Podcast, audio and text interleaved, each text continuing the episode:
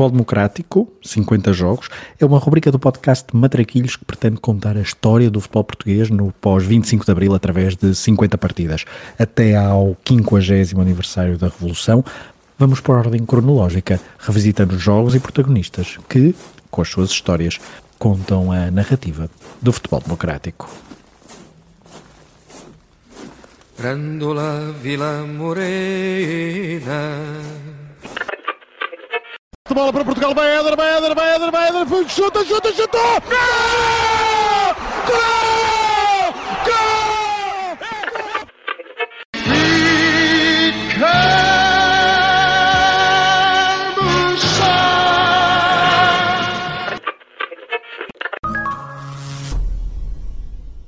Falar de CUF no século XXI é mencionar um dos maiores grupos empresariais portugueses, com o foco na saúde privada, mas não só. Só que juntar as letras C, U e F também nos remete para um período onde o grande grupo económico tinha uma forte implementação no Portugal desportivo. Alfredo da Silva foi o responsável pelo aparecimento da companhia União Fabril no final do século XIX. Nessa altura já era um industrial com peso relevante na economia nacional, mas a fusão com outros grupos industriais catapultou a CUF para outros níveis de importância no tecido económico português. A fábrica do Barreiro, uma de várias do grupo, foi construída no final da primeira década do, do século XX e transformou por completo esta cidade da margem sul do Rio Tejo, tornando-a no principal centro fabril do país. Durante o período do Estado Novo, Salazar e as suas políticas económicas foram muito importantes para o grupo de Alfredo da Silva, tendo neste grupo industrial um forte dinamizador do PIB nacional, chegando a valer, segundo alguns registros, cerca de 4% do tal PIB português, com a CUFA dedicar-se a várias áreas de negócio.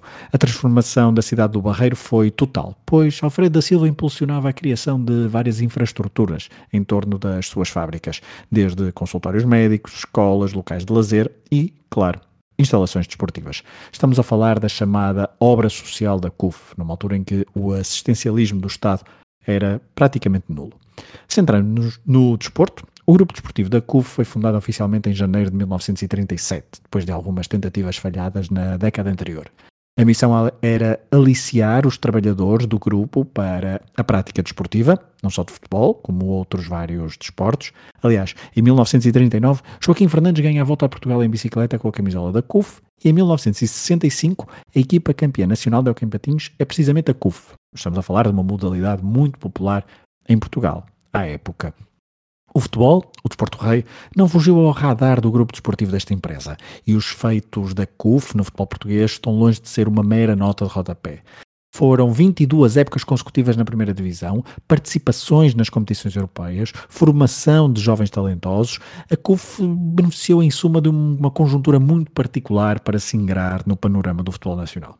Sobre essa particularidade e sobre a história da CUF no pré-25 de Abril, o Miguel Lourenço Pereira, historiador de futebol, faz-nos aqui um pequeno resumo. No período que durou até o 25 de abril, o eixo nuclear do futebol português estava entre Lisboa e Setúbal e tinha a margem sul como um dos seus principais lugares de protagonismo. Dentro da margem sul havia vários clubes que foram conquistando o seu espaço, mas a CUF tem uma história particular. Por ser um clube empresa ou um clube criado por uma empresa para satisfazer as exigências dos seus trabalhadores em, em 1937 e também por ter sido um clube que deu essa visão mais corporativista que podemos encontrar noutras realidades, como foi o caso da Juventus em Itália ou do Bayer Leverkusen ou Wolfsburg na Alemanha, num país que carecia sobretudo de indústria e de empresas que tivessem esse poder de iniciativa. Não é casualidade tenha surgido à volta do grupo desportivo uh, do Barreiro porque no fundo era aí nessa zona nuclear, Seixal, Barreiro, Montijo, Almada, que estava a escassa indústria que o Portugal da época do salazarismo ainda tinha. E é também por isso que Alfredo da Silva, o grande mentor empresarial dessa época e um dos símbolos do corporativismo do Estado Novo, surge como patrocinador de um clube que jogava com regras diferentes dos outros. Numa época em que o profissionalismo ainda levantava muitas questões e em que os jogadores procuravam sempre uma segurança financeira, poder jogar para a CUF e trabalhar para a CUF permitia muitas vezes reter jogadores importantes e isso foi algo que a CUF conseguiu até o 25 de Abril por ter esse poderio que clubes vizinhos mais populares, como o caso do Barreirense, não eram capazes de produzir. E a história da CUF foi verdadeiramente rica. Na sua primeira e curta passagem na primeira divisão chegou a ter um quarto lugar e quando regressou, em 1953, passou um período de 22 anos sem descer divisão, precisamente até que o PREC e o 25 de Abril nacionalizaram a empresa por detrás da CUF e, portanto, acabaram com a designação, digamos assim, que rodeava a aura do clube. Um clube que, ainda para mais, além de ter conseguido um terceiro lugar, um lugar histórico nos anos 60 e outros dois quartos lugares, foi também participante nas competições europeias, venceu uma taça Intertoto em 1974, precisamente, o seu último grande ano, sobretudo graças aos golos de, de Manuel Fernandes, um dos grandes talentos que passaram pelo estádio do Lavradio, o estádio Alfredo da Silva, e, sobretudo, ficou conhecida pela célebre vitória em casa contra o todo-poderoso AC Milan num jogo da Taça das Cidades Confeiras, competição onde participou duas vezes, além de uma terceira, na Taça UEFA. Portanto, a CUF é, para o futebol português dos anos 60 e 70 sobretudo, um sinónimo de êxito. E é numa época em que o Vitória Futebol Clube de Setúbal também está a viver o seu apogeu, em que o Barreirense também é uma equipa forte na primeira divisão e surge como escola de formação para os chamados Grandes de Lisboa e consolida essa imagem do Distrito de Setúbal e da Margem Sul como um elemento preponderante para entender o que era a natureza competitiva da primeira divisão nesses anos, muito longe do cenário que viria a acontecer depois de 25 de Abril, onde a 6 se vai transferir para a zona do Grande Porto e para a zona do Val do Ave, num novo tipo de indústria que vai nascer com o Portugal Democrático, mais orientado para a área textil. Nessa época, a CUF já tinha desaparecido praticamente do mapa competitivo, mas a memória que deixou antes de 25 de Abril é de ser claramente uma das equipas mais icónicas, mais marcantes da história do futebol português e com aqueles seus equipamentos branco e verdes, um símbolo de uma era que precisamente finalizava naquele verão quente de 1975. Esse mesmo verão quente de 1975, com o PREC e a vaga nacionalizações, chegou à CUF, como seria de esperar. Os trabalhadores tomaram o poder, a família Melo, herdeira de Alfredo da Silva, foi mandada embora e os jogadores de futebol foram dos mais prejudicados. Conhé, histórico guarda-redes do clube, dá conta disso mesmo numa entrevista ao portal Mais Futebol, em 2014. No cômputo geral, com o 25 de Abril acabou a guerra, veio a liberdade e estamos satisfeitos. Mas o que aconteceu na CUF deixou-me triste. Surgiram revoluções internas, os trabalhadores tomaram conta, quiseram cortar com os privilégios dos jogadores e, enfim, o processo não foi conduzido da melhor forma. Cortaram a direito com tudo. As condições de trabalho dos jogadores na CUF, tal como nos contava há pouco Miguel Lourenço Pereira, eram muito avançadas para a época. Os salários podiam não ser os mais elevados, mas as regalias que os jogadores tinham neste clube da margem sul do Tejo superavam em vários aspectos a maioria dos clubes nacionais, já que a CUF e a sua direção sempre apostaram no futebol como veículo de publicidade e propaganda. Essa realidade desapareceu então com a nacionalização no verão de 1975. E o início da época de 75-76 foi encarado com muita apreensão no seio do clube, com muitos a temerem. O pior, houve várias mudanças no comando técnico. Fernando Oliveira saiu e deu lugar a Mário João, ex-campeão europeu pelo Benfica, mas também ex-jogador da CUF nos anos 60, ele que era natural do Barreiro. No plantel, muitas mexidas, com várias saídas de jogadores importantes. Desde logo, Manuel Fernandes, que aos 24 anos dá o salto definitivo para o Sporting, onde se estabeleceria como um dos melhores jogadores do clube de todos os tempos. Mas não foi o único. Para Alvalade sai também o médio Vítor Gomes. Na defesa, Vítor Marques, um dos esteios da equipa nos anos anteriores, também abandona o Barreiro. No ataque, há uma razia ofensiva. Para além do já citado Manuel Fernandes, Leitão, Capitão Mor e José Domingos mudam de clube no verão quente. É verdade que continuam outros nomes relevantes, como o Guardião Conhé, o Capitão Esteves, Arnaldo, já com 32 anos, Vítor Pereira, Juvenal ou Manuel Quaresma. Mas os reforços para suprimir as saídas não são muito sonantes. Destaque, no entanto, para as subidas de dois jovens da formação que viriam mais tarde a ser figuras de destaque no futebol português. O defesa Frederico e o médio Carlos Manuel, com 19 e 18 anos, respectivamente. A temporada da CUF até começou bem, com duas vitórias, uma em Aveiro e outra em casa, no Lavradio, frente ao Atlético. Mas depois desses dois jogos vieram sete sem vencer, com apenas um gol marcado e dez sofridos. A CUF até tinha uma defesa minimamente sólida, mas o ataque era pobre e ineficaz, impedindo a equipa de somar pontos importantes. Só que até a eficácia defensiva se desfez ao longo da temporada, com destaque para a goleada no Bessa frente ao Boa Vista de Pedroto.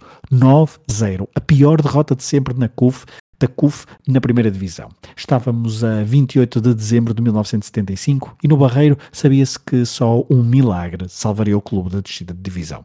Não houve milagre, mas tentou-se de tudo, incluindo mudar de treinador. Em março sai Mário João e entra a Balroado, ex-glória do clube que esteve na célebre eliminatória frente ao Milan de Cesare Maldini, Gianni Rivera, Amarildo ou Giovanni Trapattoni. Mas a Balroado nem uma vitória conseguiu para o currículo.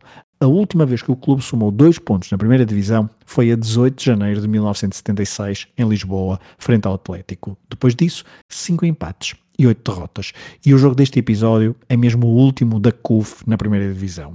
A 30 de maio de 1976, no Estádio do Mar, em Matosinhos, o Leixões recebeu a CUF que ainda acalentava tenos esperanças de permanecer na primeira divisão. Precisava de vencer e esperar outra conjugação de resultados noutras partidas. E durante vários minutos os jogadores da CUF sonharam com a permanência. O Leixões adiantou-se no marcador por Fernando, ao minuto 21, mas a resposta da CUF foi digna de registro. Em 5 minutos, Castro e Eduardo viraram o resultado. Mas na segunda parte, Albertino, futuro jogador de Boa Vista e Porto e que chegou mesmo à seleção nacional, bisou na partida e deixou o placar em 3-2. A CUF despedia-se assim da primeira divisão e nunca mais voltou. E lendo o Diário de Lisboa a 31 de maio de 1976, não parece que tenha havido muita gente a lamentar esta descida, com o Neves de Souza a escrever tchau profissionalismo, tchau, e a referir-se ao Clube do Barreiro, como equipa sem adeptos. Entretanto, mudou de nome. Primeiro, Grupo Desportivo da Quimigal, entre 1977 e 2000, e depois Grupo Desportivo Fabril, designação que mantém até hoje, apesar de os sócios quererem recuperar a designação CUF, algo que o grupo da família Melo rejeita. Nos últimos anos, o Fabril tem saltitado entre as divisões distritais de Setúbal e o Campeonato de Portugal, muito longe do fulgor dos anos pré-25 de Abril.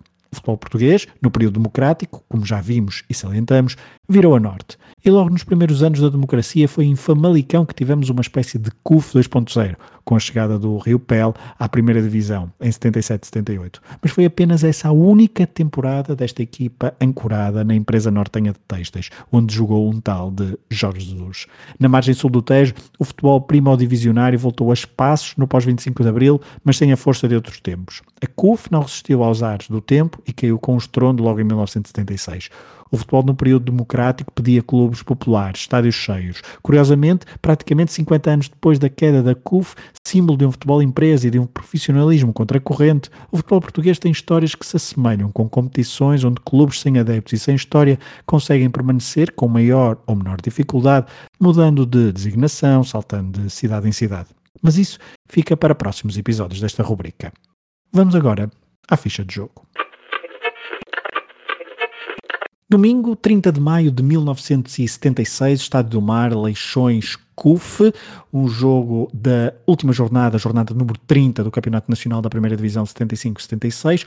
O Leixões, treinado por Raul Oliveira, alinhou com Lúcio, Adriano, Morraça, José Manuel Teixeira, Eliseu, Frasco, Fernando, Esteves, Albertino, Vaqueiro e Serrano. O técnico Raul Oliveira fez ainda entrar Bené e Carlos Alberto. Do lado da CUF, Francisco Abalroado, treinador, alinhou com Conhé, Vieira, Castro, Quaresma, Frederico, Nisa, Arnaldo Silva, Jorge Antunes, Vítor Pereira, Juvenal, Eduardo. Entraram ainda na segunda parte José Araújo e Nelson. Os golos foram marcados, o primeiro por Fernando, ao minuto 21, do lado do Leixões. A CUF reduziu, uh, empatou, aliás, por Castro ao minuto 22 e colocou-se em vantagem por Eduardo ao minuto 27, mas na segunda parte, Albertino, jogador português, ao minuto 60 e ao minuto 90, de grande penalidade, fez o resultado final. 3-2 para o Leixões. A CUF estava de saída para sempre da Primeira Divisão Nacional do Futebol Português. Because...